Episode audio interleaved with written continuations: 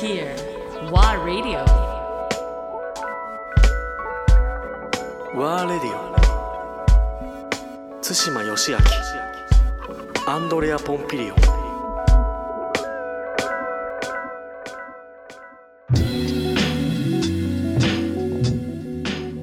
まあ、話ちょっと戻っちゃうけど、まあ、そそんな時代の中で、えまあ、自分はその、まあ、海外アーティストも扱っていこうっていう判断、はい、売れないのにって言ってるのにそれはどういう意味なの？あの好きだし楽しそうなので、で僕らの規模だったらやれるんですよね、300人500人の社員抱えてるわけじゃないので、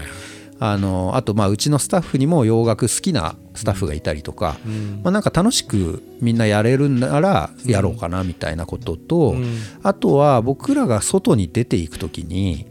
あの関係値を作りたいっていうのも当然あって、うん。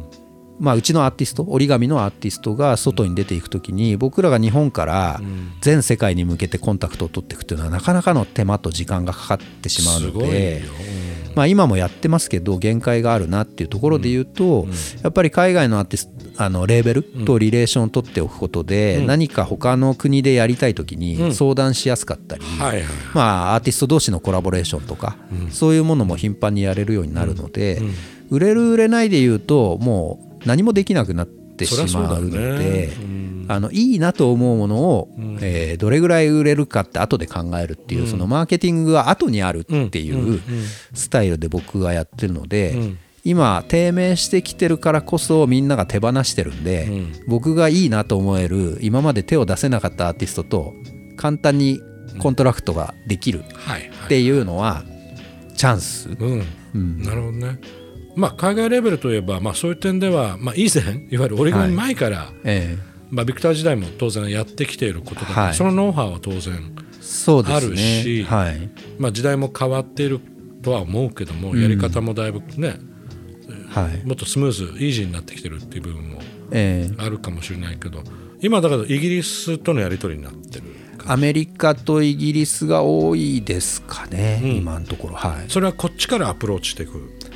えっとあアプローチっていうのは？いわゆるそのなんか一緒にコラボしませんかっていう声がけっていうのはファーストアプローチっていうのは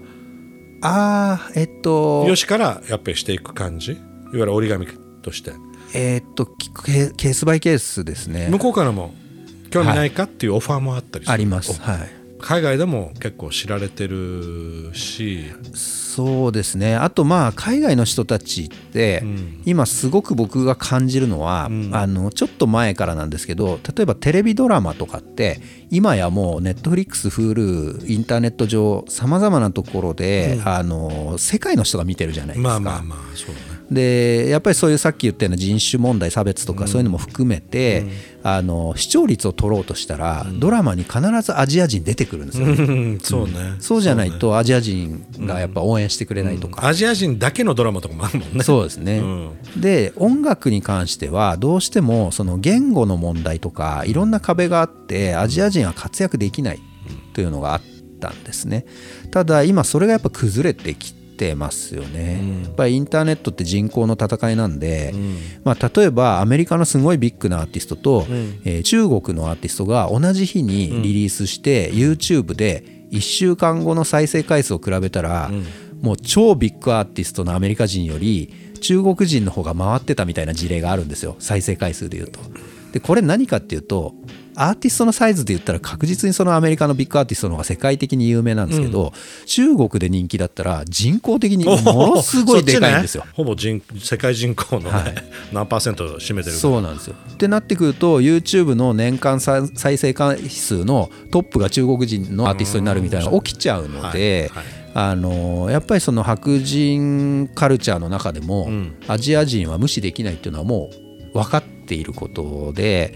だからまあ実力云々っていうところもあのあってもそこに壇上に乗らなかったっていうのは正直あったんですよ今まで。でも今はそれが崩れてきたので、あの僕らもその日本も少子化で人がこ若い子がね少なくなってるって中で、あのそれも両方ともあるんですよね。だからもう今はやろうと思えば外に出れる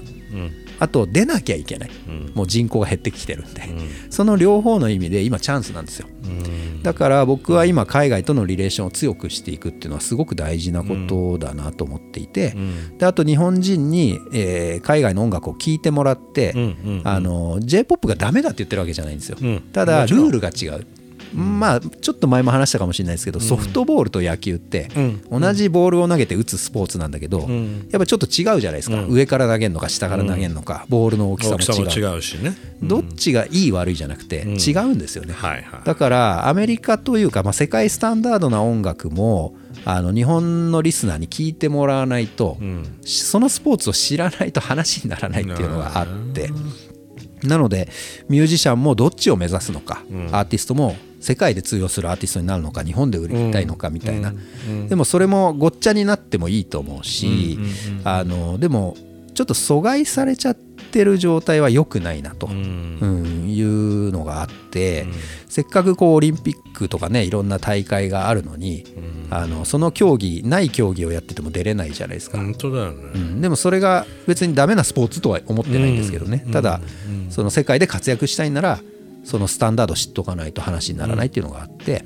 なので僕はそういう意味でも日本の人に洋楽を普及させるっていうのも大事かなと、なるほどね、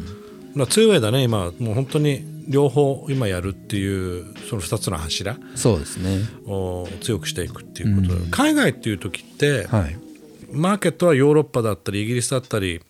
アメリカ？はい。アジアは？アジアも結構やってます。やってる結構ね、それアジアの中でもいろんな国々があるけどやっぱチャイナ、えーっと今中国も、あのー向こうにある、えーっといわゆるアグリゲーターと言われる、まあ、その中国国内であの配信をしてくれる会社と今ちょうど契約をしててあとはまあ台湾、えー台湾と中国やっぱあの別なんで、うん台湾とかあと韓国ももう契約してますし、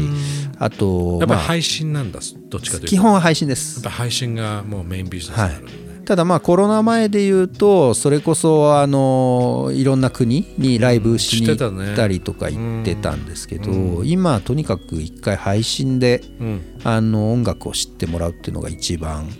早いので、まあ、意外とあの折り紙ファンがいるんですよね。そのものすごい数じゃなくても、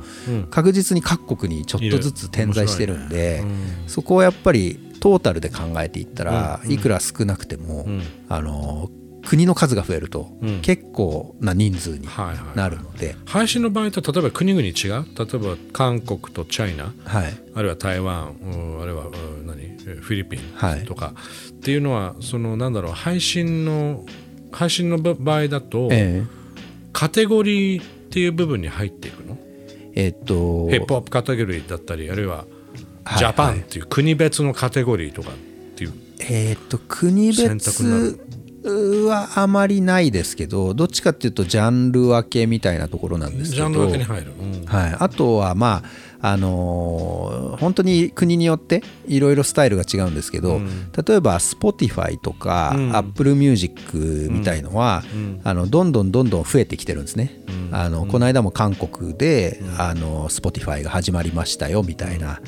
ただもともとその国にある配信サイトっていうのもあるんですよ。例えば日本で言ったら LINE ミュージックとか AWA とかそういうのはあの日本独自の、で韓国だったらメロンっていうのがあったりとか、みんなメロンで聞いてるんですけど、Spotify が登場したってなったら Spotify の方が曲が多いなとか、自分の好きなアーティストいるなとか、デザインかっこいいなとかいろんな理由で、